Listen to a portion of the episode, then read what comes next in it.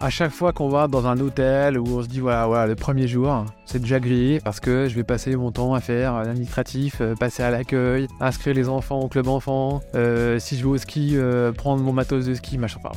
Déjà, tu te dis que ta première journée elle est cramée. Et eh ben voilà, c'est ce qu'on essaye de faire aujourd'hui, c'est justement que cette première journée soit pas cramée avec un, service qui s'appelle le Easy Arrival où directement quand le client a booké, il peut sur son compte client déjà préinscrire les enfants à l'encadrement enfant, prendre son matos de ski qui va l'attendre dans son casier quand il va arriver. Euh, enfin voilà, donc il a juste le déplacement à faire. une fois qu'il arrive, à limite, pour la plupart, ils n'ont même pas besoin de passer par l'accueil. Euh, dès qu'ils arrivent dans le resort, on leur donne leur bracelet, numéro de chambre, et voilà. donc là, on parle vraiment d'un parcours sans couture, et c'est euh, ce qu'on s'était à faire depuis un moment maintenant. Bienvenue sur Marketing Stories, le rendez-vous des experts du marketing. Je suis Thibaut Renouf, CEO chez Partout. À chaque épisode, je serai accompagné d'un acteur du marketing qui nous racontera sa marketing story. Entre retours d'expérience, anecdotes de parcours, tips et méthodes actionnables, nos invités vous révèlent tous les secrets de leur stratégie marketing, leurs doutes et leurs réflexions sur des thématiques autant métier que développement personnel. Juste avant de vous laisser avec notre invité du jour, n'oubliez pas que vous pouvez vous abonner et nous laisser un avis sur votre plateforme d'écoute. Et si l'envie vous prend, n'hésitez pas à partager cet épisode avec vos collègues. Bon épisode Bonjour à tous pour un nouvel épisode de Marketing Stories. Alors euh, aujourd'hui, j'ai la chance d'être avec euh, Maxence Girard, qui est directeur omnicanal Europe et Afrique chez Club Med. Bonjour Maxence. Bonjour Thibault, ravi d'être là. Euh, alors, première question, c'est un peu classique sur ce podcast. Je vais te demander de te présenter. Qui es-tu? Alors, Maxence, 41 ans, comme tu l'as dit, je travaille au Club Med depuis. J'attaque ma septième année au club. Et sur mon parcours pro, j'ai démarré en 2005 euh, dans une belle entreprise avec une belle euh, culture d'entreprise qui est le groupe Bouygues, euh, la filiale Télécom. Donc j'ai un parcours très euh, customer care, relation client, euh, parce que j'ai démarré dans, un centre de relation client en tant que manager euh, à Strasbourg, puis j'ai rejoint les équipes centrales de Bouygues à Paris pour gérer toute la partie des flux téléphoniques. Donc à cette époque, on y reviendra, mais on commençait déjà à faire énormément de segmentation, premium, et avec pas mal d'offshoreisation dans d'autres pays. Et après, je suis parti en 2013 jusqu'en 2016 où je montais encore des, centres de contact pour une euh, PME en forte croissance qui s'appelle Tadeo Axeo. Donc c'était avec une techno qui permettait euh, aux personnes sourdes en entreprise de pouvoir téléphoner. Incroyable ce que je peux dire là. Ça leur permettait de travailler comme euh, n'importe quelle personne en, entendante avec cette solution et cette techno. Et donc au club depuis 2016, je suis rentré en tant que directeur relations clients pour le marché français et euh, depuis euh, deux ans et demi maintenant, euh, directeur omnicanal, voilà, en charge de fluidifier l'ensemble des parcours de, de, nos clients. Ok, très clair. On va, on va parler dans cet épisode notamment de la nouvelle identité de marque du, Club Men. mais avant ça, est-ce que tu peux nous dire pourquoi avoir choisi le club c'était quoi un peu l'idée derrière, mis à part le fait que ce soit une très belle boîte et qu'il ait ah, besoin qu'il soit bonne? Ouais, ouais, c'est vrai qu'on vend la convivialité au club, mais quand on est à, entre guillemets, dans, la boutique, euh, c'est tout aussi convivial. C'est vrai que c'est une boîte très sympa euh, pour y travailler. Alors pourquoi? Déjà, un, je connaissais la marque avant parce que euh, j'avais de la famille très proche qui travaillait au club, donc je connaissais déjà cette marque. J'étais aussi client notamment sur le produit ski. Et donc du coup, quand l'occasion s'est présentée, j'y suis allé. En connaissance de cause, je savais entre guillemets où je mettais les pieds. Ok.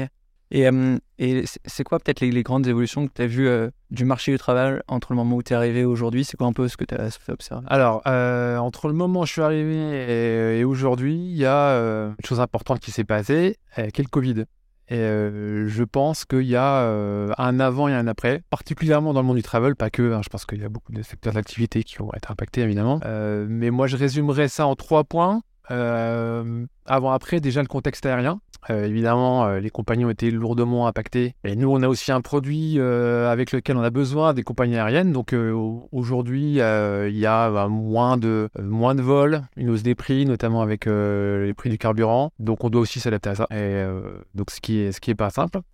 Le deuxième point, c'est, j'ai entendu certains politiques le dire, mais la grande démission au niveau de nos employés, notamment dans les resorts sur les métiers de la bouche, euh, sur les métiers du service de manière générale. Je pense qu'on a été beaucoup moins impacté que d'autres secteurs d'activité ou d'autres concurrents, mais on a quand même malgré tout été impacté. Il a fallu refaire face, et donc euh, voilà, avec des notions importantes de redonner du sens. On dit quand, quand vous venez travailler au Club Med, euh, vous avez, c'est plus qu'un travail, c'est une expérience de vie, vous apprenez une langue, etc. Donc on a remis tout ça en avant. Et je regarde encore les statistiques dernièrement, mais on est revenu à peu près au même, au même standard qu'avant Covid, c'est-à-dire que tous les ans, à peu près, on avait 20% de, de, première saison. On était monté un peu plus pendant le Covid et juste après le Covid, on est revenu à hauteur de 20%. Donc on, est, on revient sur nos standards de recrutement. Et le dernier point qui est les habitudes clients qui ont énormément changé avant et après Covid. Le premier point que je vois, c'est l'immédiateté. Je pense que les clients voulaient déjà, les gens de manière générale, d'ailleurs je dis les clients, mais les gens de manière générale, ils veulent une réponse rapide tout de suite maintenant. Et c'est encore plus le cas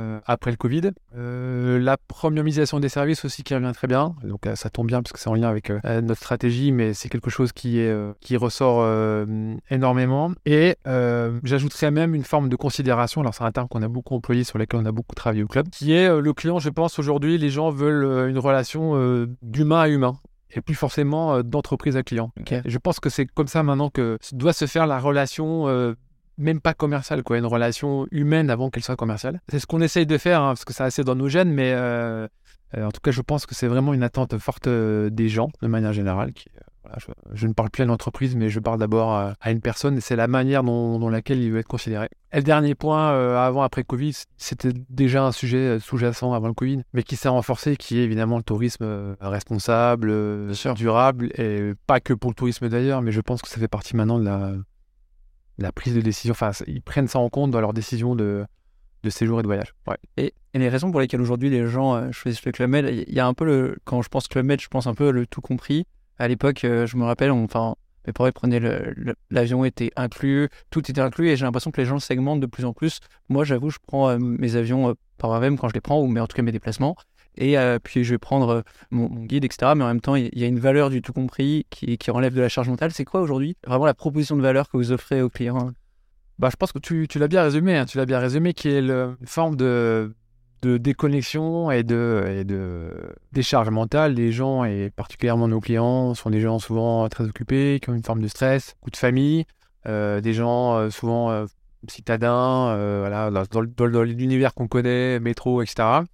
Donc ils ont besoin à un moment de partir en vacances qui... alors, notre campagne de marque s'appelle l'esprit libre. Je pense que ça résume bien ça. C'est, voilà une déconnexion totale et euh, je prends mes vacances et entre guillemets, je n'ai plus rien à faire, que ce soit pour l'encadrement enfant, que ce soit pour le déplacement quand il y en a, avion, transfert, etc que ce soit pour le sport, ben, peu importe, de manière, tout est compris. Donc, euh, quel que soit le sport que je vais choisir, je sais que je pourrais en faire. Euh, j'ai pas besoin de m'inscrire euh, nulle part, etc. c'est ce qu'ils veulent aujourd'hui.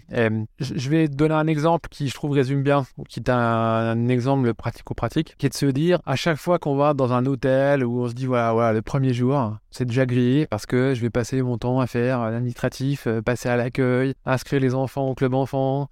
si je vais au ski, prendre mon matos de ski, machin. Enfin, voilà déjà tu te dis que ta première journée elle est cramée, et eh ben voilà, c'est ce qu'on essaye de faire aujourd'hui, c'est justement que cette première journée soit pas cramée avec euh, un, service qui s'appelle le Easy Arrival où directement quand le client a booké, il peut euh, sur son compte client euh, déjà préinscrire les enfants à l'encadrement enfant, prendre son matos de ski qui va l'attendre dans son casier quand il va arriver, euh, enfin voilà, donc il a juste le déplacement à faire. une fois qu'il arrive, à limite, pour la plupart, ils n'ont même pas besoin de passer par l'accueil. Euh, dès qu'ils arrivent dans le resort, on leur donne leur bracelet, numéro de chambre, et voilà. donc là, on parle vraiment d'un parcours sans couture, et c'est euh, ce qu'on s'était à faire depuis un moment maintenant. Et c'est à la fois sur, sur ça, sur cette approche, et aussi sur sur la manière de faire du marketing, etc. C'est des choses que, pas mal d'entreprises autour de vous ont, repris avec plus ou moins de succès. C'est quoi aujourd'hui euh, Est-ce que tu as senti un rapprochement justement de la concurrence et comment vous, vous avez réagi à ça? Oui, évidemment, euh, on voit maintenant euh, bon nombre d'entreprises qui commencent à proposer du, du all inclusive. évidemment, nous, on, se remet en question par rapport à ça, mais je pense que Henri Giscard d'Estaing, notre président début des années 2000, a fait un choix qui est de se dire on est entre guillemets attaqué par le haut, secteur du luxe, qui est aussi par le bas. Bon, bah, il a pris le, choix de, de, la montée en gamme. Force est de constater que c'est un bon, choix parce que, euh, euh, hormis le Covid, ça fonctionne. Et c'était le premier choix qui était à faire, qui était un choix structurel, parce qu'on avait, euh, toi, toi qui as connu Club des, des, des, des, resorts de trident, trois tridents, etc. à l'heure où je te parle aujourd'hui, on doit avoir 95% de notre capacité en chambre qui est du 4 tridents ou du ce qu'on appelle Exclusive Collection, mais à l'anciennement du 5 Trident. Donc la montée en gamme infrastructurelle, je dirais, elle est quasiment finie aujourd'hui. On a quasiment plus de produits 3 euh, Trident et c'est en ça aussi qu'on se démarque. Cet aspect euh, premiumisation de l'expérience, euh, tout en gardant évidemment l'esprit Club qui est la, base de notre offre. cette espèce de, savoir-être à la française, forme d'humour, d'élégance, de convivialité, de gentillesse, qui est la base de notre produit. Et, et qu'on lâchera jamais et on pense qu'on partira jamais sur un luxe un peu froid. c'est pas, c'est pas, c'est pas notre style. Luxe chaleureux. Exactement. Et, comment comment t'opères ce changement de positionnement? C'est-à-dire que, pour, des, pour les gens qui ont connu Club Med il y a peut-être 15 ans, ils ont peut-être sont peut-être allés dans des Club intridents à l'époque. Et aujourd'hui, on essaie de leur dire, mais en fait, maintenant c'est premium. Et potentiellement, euh, quand je dîne avec des amis, je dis, je vais chez Club Med euh, pour mes vacances. Et les gens se disent, ah, premium, c'est luxe. Euh, comment tu fais pour que les gens ils changent potentiellement une partie de leur perception sur les dix dernières années? Ouais, c'est une très bonne question. ça passe par, on, on, en reviendra, mais ça passe par un changement aussi d'identité de marque. Et on peut commencer à aborder le sujet là-dessus. Mais je pense que euh, déjà dans, l'image qu'on dégage, il est important de montrer une forme de simplicité. Euh, pour l'exemple, là, on a changé notre brand identity le 20 mars dernier, donc tu vois, c'est récent, hein, ça, a trois semaines. Et on est parti sur des notions beaucoup plus euh, épurées. On parlait de la couleur noire qui revient, qui est une couleur assez premium, avec une notion un peu très less is more. Avant, c'est vrai qu'on donnait énormément d'informations, beaucoup d'informations. On en donne un petit peu moins aujourd'hui, avec un enjeu que que les clients se rapprochent euh, de nos forces de vente où ils auront absolument toute l'information. Mais l'idée est vraiment de pouvoir montrer un peu une forme de, visuel épuré, premium, euh, avec une fois encore une notion de mort. Sur après notre offre, euh, oui, notre offre est là, euh, c'est toujours une offre all inclusive, mais euh, c'est une offre qu'on adapte. Je, vais prendre un autre exemple qui est on a toujours nos sports traditionnels. je pense que tu as connu le, tennis, tir à l'arc, les, sports nautiques, on a toujours très très très bon, le golf évidemment, mais aussi on sait aussi surfer sur la vague de nouveaux, nouvelles activités. Je pense au paddle tennis. Allez dire le kitesurf. Ah bah le kitesurf on en fait aussi. mais le paddle tennis, voilà, qui est très en lien avec ce côté convivialité. Aujourd'hui, le paddle tennis, tout le monde peut y jouer, même si on n'a jamais joué au tennis. Euh, tu prends une raquette de paddle, c'est très facile. C'est un jeu qui joue à 4, donc euh, avec euh, la convivialité qu'on souhaitait apporter. Donc, c'est un sport qui explose aujourd'hui au Club Med. Et on entend encore en réunion ce matin, je voyais qu'on allait encore en mettre dans notre resort en Grèce. On transforme une partie de nos terrains de tennis en, en paddle tennis. Et donc, du coup, ça fait une espèce d'émulation. Et c'est des points d'entrée importants pour les prospects des clients qui sont à la recherche de ça, de découvrir un nouveau sport, qui flambent partout en Europe. C'est les équipes de partout en Italie qui m'en ont parlé. Ils, ils font tous ça. Et ce qui est marrant, c'est que la personne est il en faisait avec son grand-père parce que justement, euh, ça permettait de mettre tout le monde autour de, du, jeu et de pouvoir, même à un certain âge, faire un sport qui potentiellement le tennis c'est un peu plus dur euh, quand on se fait une amortie, faire la moitié du terrain euh, en courant. Mais là, alors nous on a un terme pour le Club au Club Med sur ça, qui s'appelle la reconnaissance familiale. C'est dans l'air du temps aussi. C'est dans l'air du temps, et c'est vrai que c'est un terme qu'on utilise depuis un moment maintenant, et le paddle typiquement répond, répond à ça. Et on, parlait euh, donc de, de, la nouvelle identité de marque. Pour ceux qui ne l'ont pas encore fait, je vous invite à aller regarder euh, le site de Club Med. Euh, c'est assez intéressant ce que tu dis, le, pouvoir de la simplicité, pas tout dire, justement pour refaire de la connexion humaine. Le projet en lui-même, comment ça se passe pour refondre une marque? Donc j'imagine qu'il y a une décision qui vient de là-haut qui dit qu'il faut qu'on retravaille la marque. Et ensuite, c'est quoi les différentes étapes? Est-ce que vous avez pris une agence qui participe aux réflexions? Est-ce que tu as des infos là-dessus d'ailleurs oui, j'ai des infos là-dessus. Alors oui, on a, pris une agence. Et euh, après, c'est des, des, débats en interne qu'on a depuis euh, des mois, parfois âpres, hein, euh, il, faut le dire, parce que si je prends l'exemple du site internet, on a des enjeux différents en fonction des pays. On doit être à peu près dans 80 pays dans le monde, et il est évident que les enjeux de branding sont différents entre les pays. Si je prends un exemple comme la France, où nous, on a évidemment, une, en France, la marque est plutôt connue, on a des enjeux plus business e-commerce que brand. A contrario, peut-être d'un marché comme l'Allemagne, où la marque Le Med est un peu moins connue, ou euh, d'autres pays, euh, je pense à l'Argentine par exemple, etc. Mais on n'a pas, euh, on n'a pas décidé de faire un site internet. D'ailleurs, c'est pas très en vogue, mais de faire un site internet par pays aujourd'hui, parce qu'après, c'est compliqué en termes d'organisation, de gestion, de ressources. voilà, donc c'est des débats euh, pour trouver le bon mix euh, et pour répondre aux besoins euh, de, de, chaque pays, de chaque business unit. Ça me fait penser quand, quand on a fait, on a fait un rebranding de partout, notre logo avant, qui était avec une police gratuite et avec marqué allez vous faire voir en dessous, qui, causait des débats avec certains clients, notamment en banque et assurance. on s'était posé la question du changement de nom. Est-ce que le Club Med a à un moment envisagé de changer de nom par rapport au fait que vous soyez en dehors de la Méditerranée? Jamais. Jamais. Ok, ça sera un, inconditionnel. Ouais, c'est un inconditionnel. Quand à l'époque euh, Trigano et Blitz ont créé cette marque en 1950, après la guerre, et euh, pour la petite euh, anecdote, c'était faire un peu une opposition camp de concentration. Ils ont décidé de créer des camps du bonheur. qu'ils ont appelé Club Med. Voilà, parce que le premier Club Med était à Alcudia, à Majorque, avant, avant d'autres qui sont arrivés sur, autour de la Méditerranée. Mais voilà, c'est la petite anecdote. Et donc ça, on n'a jamais pensé à changer de nom. Alors avant, ça s'appelait le Club Méditerranée. C'est passé à Club Med. Voilà le, le, petit raccourci. Je suis pas sûr que tout le monde ait conscience que ça veut dire Club Méditerranée aujourd'hui. C'est ma question. Mais euh, en tout cas, dans nos coms, on communique Club Med et plus Club Méditerranée. Et, le trident a été aussi un sujet de débat ou là non plus euh, Le trident, euh, c'est une bonne question. Le trident, on a là, on a beaucoup parlé aussi sur la partie brand entity. Euh, on a voulu le garder et je pense même qu'on va le renforcer. L'idée d'en faire euh, toujours un, un objet un peu iconique. euh, alors je vais citer Nike, euh, où tu vois la virgule de Nike, t'as pas besoin de comprendre que c'est Nike. Bah, on, on veut faire la même chose euh, en y mettant juste le trident. Et d'ailleurs, euh, nos, nos communications digitales, euh, notamment sur Insta, où euh, on communique beaucoup avec juste le trident. Force de constater que ça marche bien. En tout cas, pour un marché comme la France, ça marche bien. Ouais. Donc si on, on résume, il y a, l'aspect de vouloir faire peut-être écrire moins de texte euh, sur le site, avoir quelque chose de plus simple. Il y a le noir qui rappelle un peu plus le, côté premium, peut-être quelque chose de plus à plat aussi. euh, c'est, donc ça c'est uniquement euh, un aplat et plus le bombé qu'il pouvait y avoir dans d'anciens logos. Ça, ça me fait penser euh, aussi à tous les logos automobiles qui ont été revus. Et, euh, et c'est quoi peut-être les autres points qui, ont, qui changent? Alors, on y ajoute des couleurs supplémentaires. euh, je pense au jaune, une couleur qui, euh, qui revient bien, qui nous permet de, de mettre en avant et en valeur les, informations essentielles, je dirais, de notre offre inclusive sur nos différents supports digitaux. Il faut bien regarder à l'œil nu, mais euh, le trident euh, a un peu maigri. Et euh, voilà, vraiment, c'est le côté euh, jaune, noir pour être plus impactant, plus différenciant, plus épuré, je l'ai dit. Et on a notre ambition, voilà, qui est de devenir la marque lifestyle du tourisme, la plus lifestyle. C'est notre ambition majeure avec cette nouvelle identité de marque. Est-ce que ça veut dire que la cible que vous avez, euh, elle a évolué ou est-ce que c'est toujours la famille? Vous vous êtes posé des questions là-dessus? Alors la cible n'a pas évolué. On a trois cibles principales. Depuis maintenant quelques années, la monte en gamme. La première, évidemment, tu l'as dit, c'est la famille, euh, qui est évidemment notre cible numéro un en mode, euh, on l'a dit, connexion familiale. On pense toujours aux parents qui vivent en agglomération, les grands-parents en province, et l'idée avec les petits-enfants, se retrouver en famille. On pense que le Club est le lieu parfait pour pouvoir repartager des choses ensemble en famille. Euh, la deuxième cible, ce sont les couples actifs. Voilà, euh, découvert de nouveaux sports, euh, le ski, le, le paddle, ou alors en mode détente, puisqu'on a des offres spa très importantes, etc. Et autour aussi toute la partie nourriture, food and beverage. Et je l'ai dit avant, mais voilà, la troisième cible qui est en lien avec la famille, qui est ce qu'on appelle les 3G, quoi. Voilà, c'est les trois générations, et on le constate de plus en plus, les grands-parents qui invitent leurs enfants et leurs petits-enfants. C'est des choses qu'on voit de plus en plus.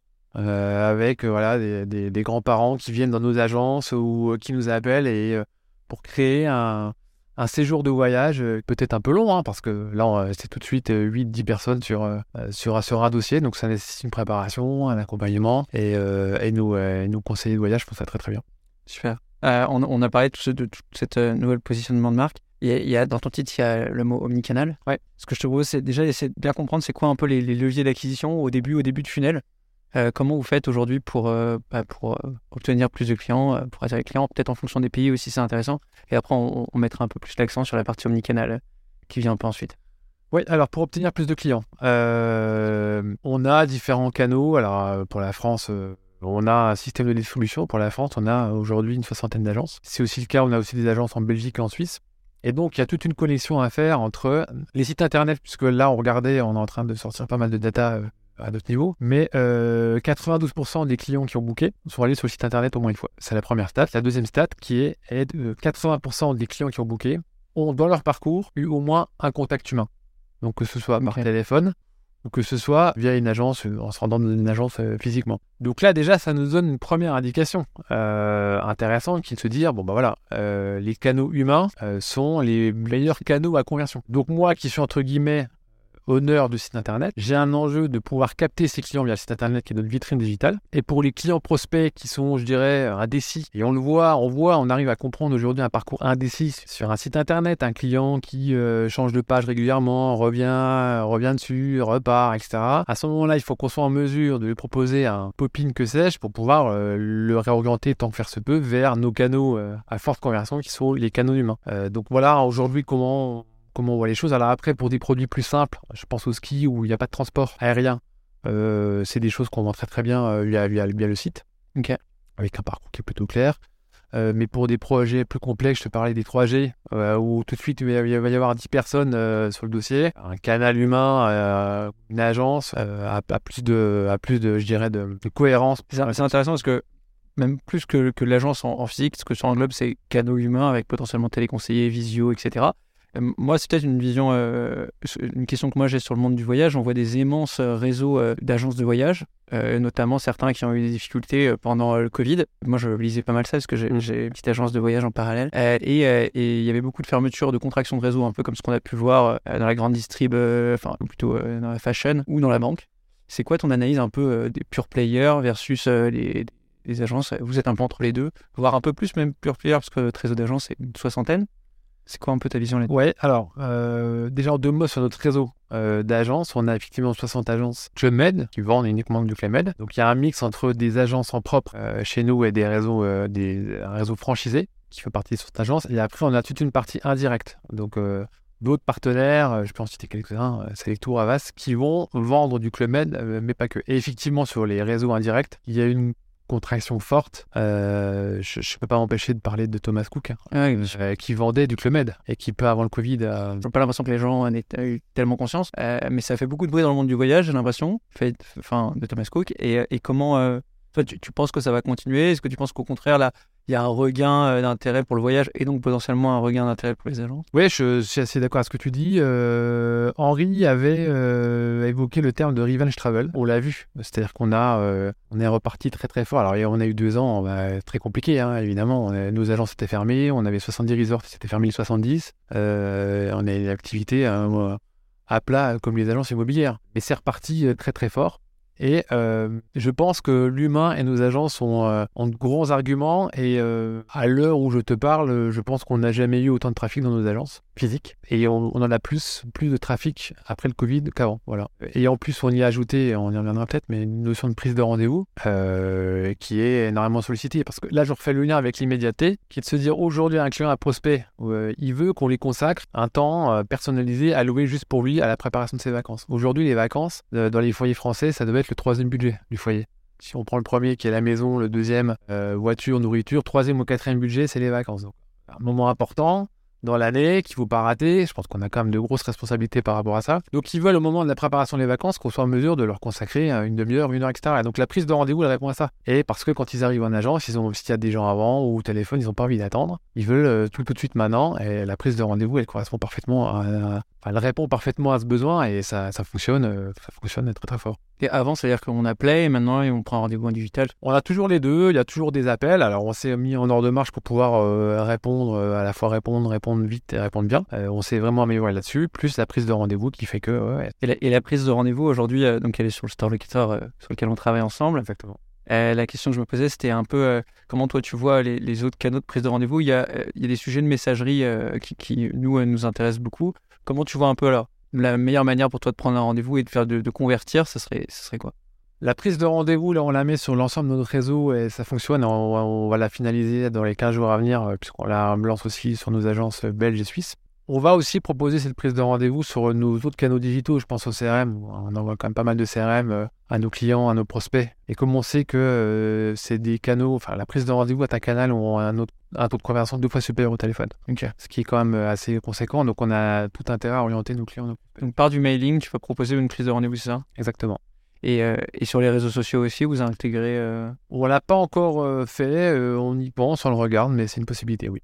Et, et, et parmi toute ta stratégie omnicanal, c'est quoi un peu les, en, en dehors de partout les autres actions, les autres partenaires qui, qui ont fait la stratégie peut-être de cette année et potentiellement qui feront la stratégie de l'année prochaine Alors, on a plein de réflexions sur quelle va être la relation commerciale d'ici 2024-2025. Donc, on a déjà commencé par lancer euh, alors, euh, chat et WhatsApp, donc ça, ça veut dire c'est classique. Mais c'est, on n'a pas l'enjeu de euh, mettre des canaux partout pour mettre des canaux. Il faut que ce soit des canaux, je dirais, qui ont des liens de connexion euh, avec les humains. Et une fois encore, euh, je reparlais du parcours client hésitant sur le site. Euh, on voit qu'il hésite entre deux resorts, sait pas bien. Il Ouais. regarde Martinique, il regarde Guadeloupe, il sait pas trop. On voit ce comportement-là sur le site. Et à un moment donné, il faut à ce client, à cette personne, lui lancer une boîte de sauvetage. Lui dire, on voit que tu hésites. Voilà, c'est peut-être là où il faut. Ça, c'est un chat, mettre un WhatsApp.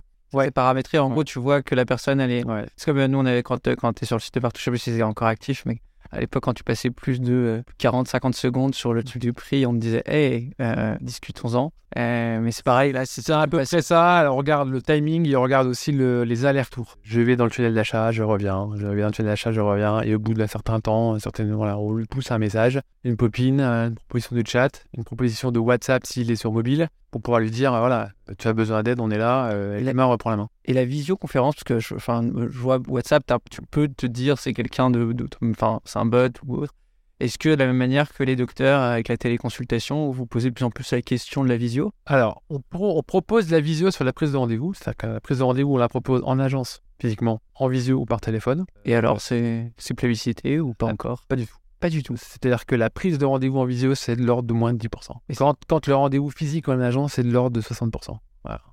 Après, on a des lieux très sympas dans nos belles agences, certaines agences en appartement sont des très très beaux lieux euh, euh, qui donnent envie de venir, mais la visio ne prend pas du tout.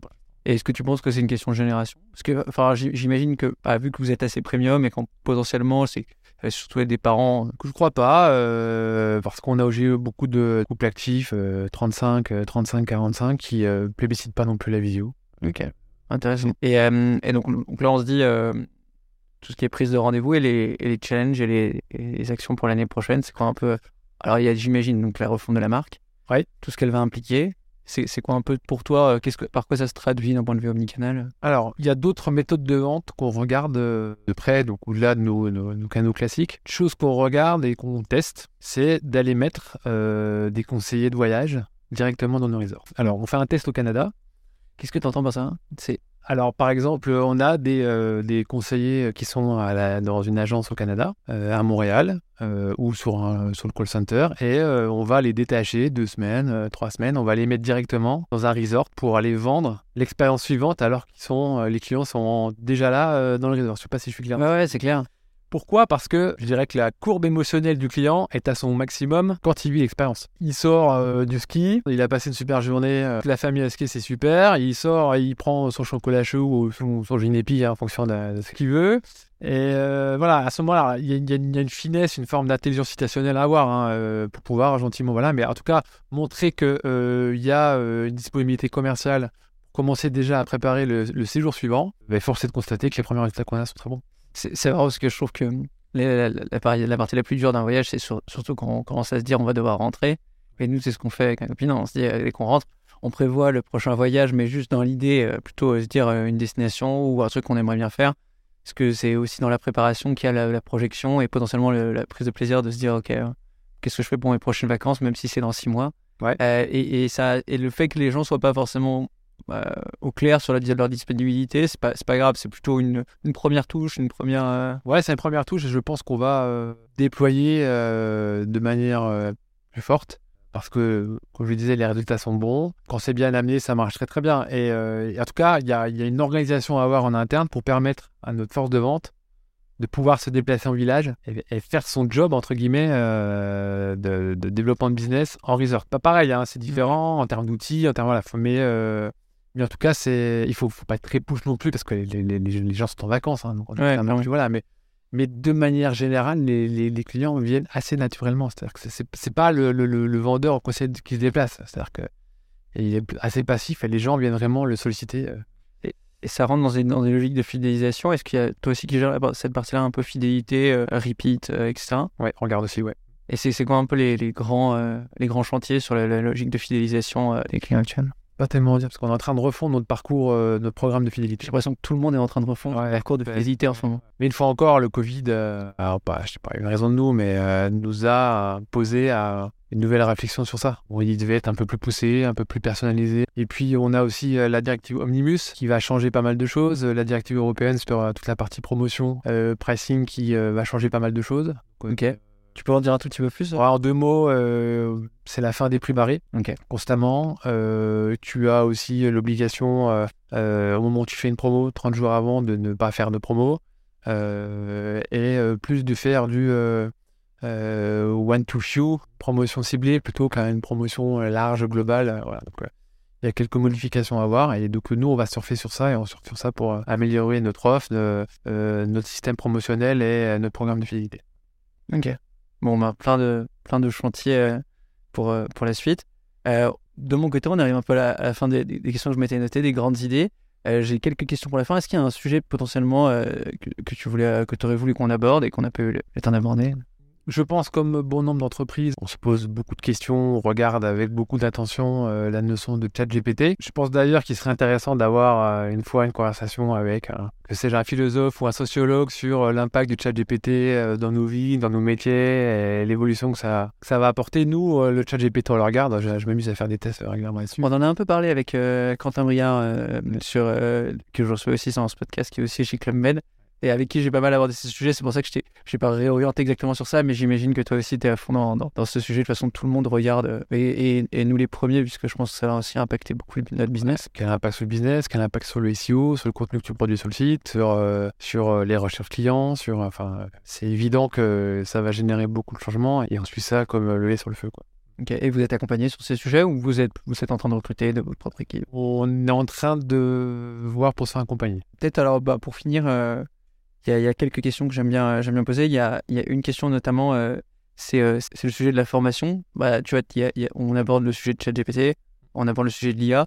Comment toi tu fais pour te former euh, Est-ce que tu, tu, échanges avec tes pairs? Est-ce que tu lis des livres? Est-ce que tu écoutes des podcasts? J'écoute beaucoup de podcasts, lis beaucoup de contenu que je trie. je pense à LinkedIn, masse de contenu, ce truc qu'il faut, il faut quand même un peu trier avant de regarder et de lire. Je ressors un peu, entre guillemets, petit déjeuner à gauche à droite. Euh, euh, là, je vais prochainement à une conférence à l'AFRC, qui est l'Association française de relations clients. Ok. Et pas forcément donc que dans le monde du voyage, un peu plus. Non, non, non, pas que dans le monde. D'ailleurs, l'AFRC, je fais un petit clin d'œil. Euh, c'est en représentant Kiric Dadian, mais qui, qui en termes de contenu, qui est très très puissant. Vous voyez énormément d'acteurs, tout secteur d'activité, des experts métiers. C'est intéressant de voir le tourisme, la banque, les. Et c'est quoi un peu les formats de ce type de il y a différents formats. Il y a des formats petit déjeuner, il y a des formats demi-journée avec deux ou trois experts qui interviennent sur des sujets très précis. Alors évidemment, le chat GPT va être, euh, je l'ai lu là dans, dans, le programme. Et là, je retourne prochainement sur euh, l'omnicanalité, ah, mais c'est parcours client. Et donc là, il y a SNCF qui intervient, une banque, je sais plus laquelle. Enfin, c'est toujours intéressant de. C'est que entre, entre annonceurs ou il y a aussi. Non, non, c'est le vert, il y a l'inscription, il y a prestataire, annonceur. Il y a même d'ailleurs quelques, parfois, euh, sociologues pour aborder des, sujets très, euh, très larges sur, euh, sur les différents métiers, plutôt, plutôt très pertinents. Trop cool. Bah écoute, merci beaucoup pour ton temps, C'était hyper intéressant, pas mal de sujets. Je trouve que le repositionnement l'offre, c'est finalement même un changement un peu de direction. donc, bon courage pour, pour les prochains mois qui, j'imagine, vont être chargés. et merci beaucoup pour ton temps. Merci à toi, avec plaisir. C'était Marketing Stories, le podcast des experts du marketing. Si vous êtes toujours avec nous, c'est que le parcours de notre invité vous a plu. N'hésitez pas à nous laisser un avis 5 étoiles et un commentaire pour nous faire part de vos retours. Merci pour votre écoute et à très vite pour un nouvel épisode de Marketing Stories.